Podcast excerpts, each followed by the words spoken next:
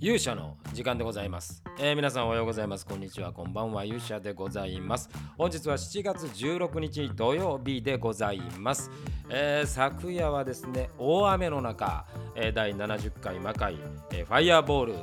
中野ゼロ小ホールにて、えー開催をいたしました。お足元の悪い中ですね。本当に悪い中、えーたくさんの方にご来場いただき誠に感謝をしております、えーということでですねまあもちろん今日はこの終わったばかりのですね第70回魔界を振り返ってい、こうというふうに思っております。えーまあ、このねせっかくポッドキャストなんで、まあ、ちょっと私の視点も入れつつ、えー言えること言えないことあるんですけれども、まあ、70回終えてね次71回目に向かって、えーどういうふうに考えているのかみたいなお話ができればいいかなというふうに思って、えおります。で終わったまあ率直な感想はですね、えーまああのやるべき課題というかね、まあ、我々が目指していくべきこのも元からちょっとうんいつもね私ねあの最悪を想定するということで、えーいろんなところで言ってるんですけども最悪の想定というのはなかなか難しい、まあ、今回あのコロナでね、えー西村君がま直前にこう、まあ、コロナの感染というのが発覚してね出れなくなりまして。えーそして、えー急遽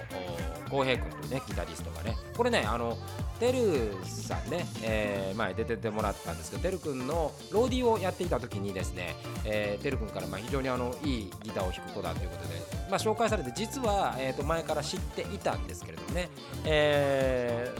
ーまあ、今回急急遽その西村君が出れなくなりというところでで魔界の楽曲で今回チョイスした曲がですね、えーほとんどこう西村君が作った曲なんですよね。マモちゃんが作った曲で、えギターソロもマモちゃんだしでもともと魔界の楽曲ってツインギターで作られているのでですねやっぱりそのソロギターに一人になるとですねやっぱり非常にこうあの難しいと。しかもまあ前前日にまあまあ最終的にきあのは前々日に連絡あって、まあ、前日にまあこれはもうダメだなというふうにえーなりましたのでですねもう時間もないしそのオケを取りオケをねまた組み替えるっていう時間もなかったのでまあそして浩平君にお願いをして、えーまあ素晴らしいねサポートをね、え3曲だけでしたけどもあの小林さんからこの3曲ということでねあのカバーリングをしてもらったというようなことがありました、えーでまあ魔界全体としてはですね、まあ、新しいえ武器の使い方、まあ、当てるアクションってね、まあ、これ賛否両論あるかなと実際、えーこう本番でね、えっと、いろいろこう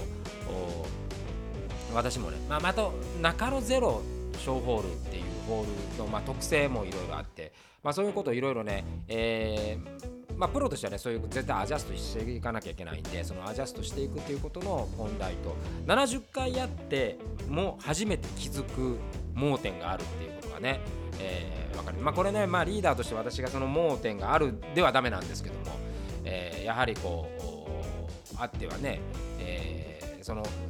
これはないだろうと思うことに対して想定するっていうことがまあリーダーの役目なんで、まあ、そういう意味では、えー非常にこう反省をしなければならない。まあ、一方あのアクション部分に関してはですね、えー非常にみんな頑張ってくれたかなという、えー印象があありました。あの本当にリハの段階前日のリハはすごい、えー完成度が高く出来上がって実はあのそのリハーサルにですね、えー、真田の大殿のですね上村隆弘君真田正幸の役の上村君があ見学に来てくれててで彼ちょうど2年前の天国への階段で魔界の歴史止まってるんでで非常にこう見ててね、まあものすごく良かったですとこういうふうに評価をもらったんです実際小屋に入ってですね、えーやってみたらですねまあその前日のこうマジカルなところがですね、えーやっぱちょちょっとこうなんていうのかなやっぱ本本番ならではのということもあります。まああのね天候っていうのももちろんあります。でこう武器も最終的にこう補強した武器でもう本当にねあのー武器はまだまだちょっと改善の余地はあるなというふうには思いますし、えー見場も含めてね、えーいろいろこう工夫はしていかなきゃいけない、えー柔軟性と強度、えーそれから見た目っていうこのバランスをねどう取っていくかっていうところはまあすごい課題だなというふうに思ったんですけどやっぱりね 1g 違うだけでもあの光景がねちょっと違うだけでも、まあ、これほどパフォーマンスに、えーする側にとってはねアジャストが難しいんだと。よく野球選手がそのバットをねあのそれこそ、えー、もう1ミリ以下0.1ミリでも違うとですね、えー、違うということをねよく言っていたのが分かる感じになりました。結局あの当てるっていうことはですねその振るっていう作業なのであのちょっとの重さがですねえ前日までやっていたものと違うということになるんだなというところを、えー、すごく感じて、えー、まあ、リハの時終わった時にですねリハやってやりながらも結構あの、まあ、いつもの私にしてはね結構厳しい、えー、感じで指摘をしたんですけどやっぱりこの本番はですねやっぱフルパワー出して魔界の面々っていうのは素晴らしいなと思うのはあのそこにアジャストしていったというところがポイントだったかなというふうに思います。で若い力としてね、えー、今回あの初参戦したあ尾形真野君とそれから二宮京子君と。まあこう二宮君はねもう前も話しましたけど、えー、本来リブートに出るはずだったんで、えー、まあある種2度目ましてなんですけどもあのすごく頑張ってくれて尾形君はですね、えー、とてもあのまあ初めてこう舞台にね出てセリフがあるという状態だったんですけどその穴をですね、えー、まあ、苦労その前は堀海斗君ですからね。堀君はもうあの若いですけどもキャリアすごくある、えー、ステージ慣れもしていたので彼のあの堂々とした苦労の後を継ぐ後を継ぐというか、まあ、苦労って、まあ、どんどんキャラクター変わるんですけどもその苦労を演じるというところで言えば、えー、新しい引き出しをね見せてくれたかなというふうに思います、えー、彼女はまあ9月の連続出演ですので9月にどれぐらいの進化をね遂げてくれるかなというところも非常に楽しみでございます。で上村君もね言ってたんですけど、まあ、今回非常に評価を上げたのはペルセホネですね。月城ひまり演じるひまり君演じるペルセホネ、えー、彼女はねもうやっぱりものすごく努力をするなというふうに思いまして、えー、映像見ててもねあの本番で見ててもやっぱりこうやると決めたことに対してですね100%やるなと。で割と飲み込むのにちょっと時間がかかるタイプ。なんですけれども一旦飲み込むとですね、まあ、再現性が高い。これは非常にいいことだなと。あの瞬間的にできるけど再現性低い人っていうのがいるんであの再現性が高いっていうのはね俳優としては非常に重要な能力があるなというふうに思いました。で、えー、一方私的にはですねやっぱ構成上のところで言うと亀有でねうまくやれたことがえー、この中野という場所に変わるとまた全然違うという。ころがありまして亀有はやっぱホールとしてですね音を聞かせるホールなので全体こう音音像っていうんですけどね音がちゃんとこう全体を包み込んでくれるんですけどえー、中野ゼロはですねやっぱりその舞台のサイズ舞台切り取ったあの舞台のサイズでしか音が出ないというね、まあ、これちょっと音響上の仕組みではあるんですけれども、まあ、この辺ちょっといろいろ工夫を重ねなければならない、まあ、その反面で声が聞こえやすかったり、まあ、あのサイズがちっちゃいっていうのもねあの奥行きがちっちゃいんで亀有よりはあの舞台上の声が聞こえやすいっていうところがあったりですね、えー、それから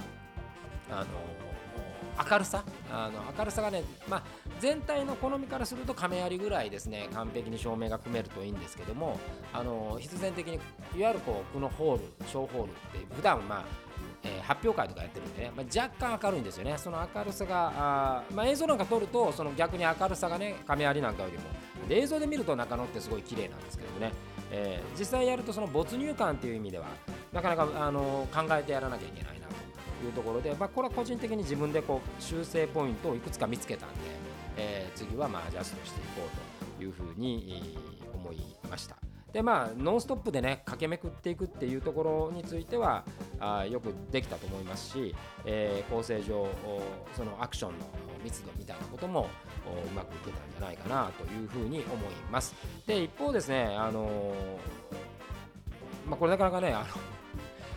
今日、えーと、8時からあやるね。あのアフタートークショーではねままあ多少多少多少あの歯に衣を着せずに話そうかなというふうには思うんですけども、まあ、一方やっぱりこう何ですかね。魔界ってもう緻密に組み上げられているので、まあ、緩さがやっぱりもう許されないというかね。で一人一人がこう担う。特に音楽班のところで担うやっぱり責務っていうすごくあるんで、まあ、そこに関して言えばあやっぱり役割をねちゃんと果たさない人がいるとやっぱそこには問題が生じると、えいうことです。で、えー、まあ、そういう意味で言うとねやっぱりこう魔界って歴史が長くて、えー、ノブさんもそうですし榊原さんもそうですしね、えー、そして伊吹ちゃんもそうですし、まあ、過去で言うとしぎちゃんもそうですし、まあ、いてくれたやっぱボーカリストっていうのはやっぱスペシャリストだったなと改めてスペシャルなね形で。もうやっぱり間違えられないわけですよ。こう魔界のボーカルって。それを全部こう担わなきゃいけないんです。えノブさんがねすごいあのブログを書いていましたね、えー、戦ってる人たちの出せない声をですね自分の歌に乗せて、えー、出すんだと。まさにそれが一体感になるというようなところでありますだからそこに対して、えー、やっぱりちゃんと責任をね背負うということね、えー、これをやっぱり考えていくでそれはまあ一つそこに対して、えー、ちゃんとリスクをね考えておくべきであるなというふうにこれはまあ自分の反省、点でもあります。でまあ、魔界というのはこう歴史が続いていくもんでございましてもう第71回が9月の15日2ヶ月後でございますよ。で私的にはですね、えー、まだ9月15日の実は台本を書いてない状態です。まあ、構成書いたんで、まあ、台本はま構成ができると1日ぐらいで書けるんですけど、まあ、最終のキャスティングまだちょっと迷っているところがあって、えー、まだ出し切れていないということですけども、まあ、今回やってですね、まあ、ちょっとある結論には達しています。え、で大きく変えるという話をしましたけどこのやっぱ大きく変えるポイントをちょっと早めなければ、えー、ならないなというような気もまあまあ決意もしました、えそのために動いていくこともあろうかというふうに、え思います。まあそういう意味ではねまた新しい才能をね、え臆せずに、え探していくという旅を続けていくと。魔界って、まあ、そういうもんなんですよね。歴史がずっと長く続いていく、まあ、今回シーンでね真田大輔を、えー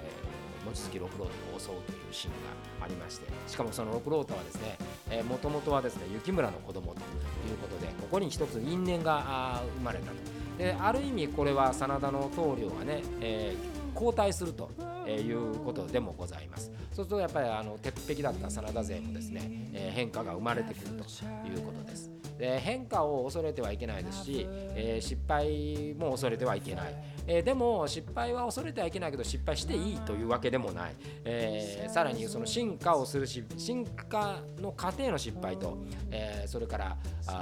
もともと避けられる失敗であるともともと避けられる失敗というのはやっぱりこう避けていかなければいけないというようなところでやっぱその集中力とか緊張感とか、えそういうものをどうやってもっともっと醸成していくのかなということを考ええなければいけないなと改めて、えー、思いました、えー、9月15日音楽班はですね、えー、ノブさんそれからいぶきちゃんえー、そして、まあ、西村君がね今回ちょっと、まあ、コロナなんでね、まあ、この場から本人をね責められないわけですよ、まあ、まあ我々だっていつなるか分かりませんし、まあ、そういう意味ではあの西村君もね、えー、体調復帰復活して、えー、そして小林さんという、まあ、魔界の鉄壁の布陣で、えー、挑もうかなというふうに思いますしまだ台本も書いてないのでこれからどういうふうにその今日今回やったことの反省点も含めてね、えー、リカバリーしていこうかなというふうに思って、えー、おります。えー、まあもうね7年やって70回やってまだ反省するというね、えー、まだ反省しなければならないことが起こるというね、えー、まあ、これもあのやっぱり続けていく上での非常に重要なポイント。忘れられないですね。魔界ってねこう歴史があるんで一回一回のこう公演だったら、まあ、その公演は、え失敗だったで終わるんですけど魔界の場合はその、えーまあ、今回、まあ、今回まあそういう意味では別に失敗っていうわけではな大失敗というあの感じじゃなくて、まあ、その進化の部分がすごく大きかったんで、まあ、そこをどう捉えるかっていうところですけども、まあ、運営上とかね、えー、細かいところはもちろんその前回の69回にもそれはありましたし68回にもねありましたから、えー、その、まあ、大きさでいうと今回はその課題課題はね結構あったなという。改めて思いますし69回で良かったなと思うことが、えー、70回目に通用してないっていうところも、えー、自分の中でも感じたので、えこれは大きく修正していこうというふうに思います。とりあえずですね、まあ、ブログで書こうかなといろいろ思ったんですけどまずは取って出してですね肉声で伝えた方がいいなというふうな形で、え今回お話をさせていただきました、え本日8時から、えアフタートークショー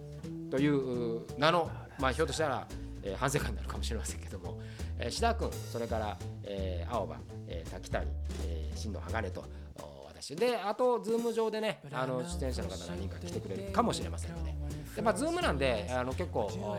他はねもちろん皆さん映さなくて全然結構なんですけどお声を聞かせていただいたりする。だからまあ一つのズームの中にねいるんで、まあ、会場にいるっていう同じこう目線でいる感じなんで、まあ、ざっくばらんにお話ができればなというふうに思います。ということで本日の勇者の時間はこの辺りでまた次回お会いしましょう。さようなら。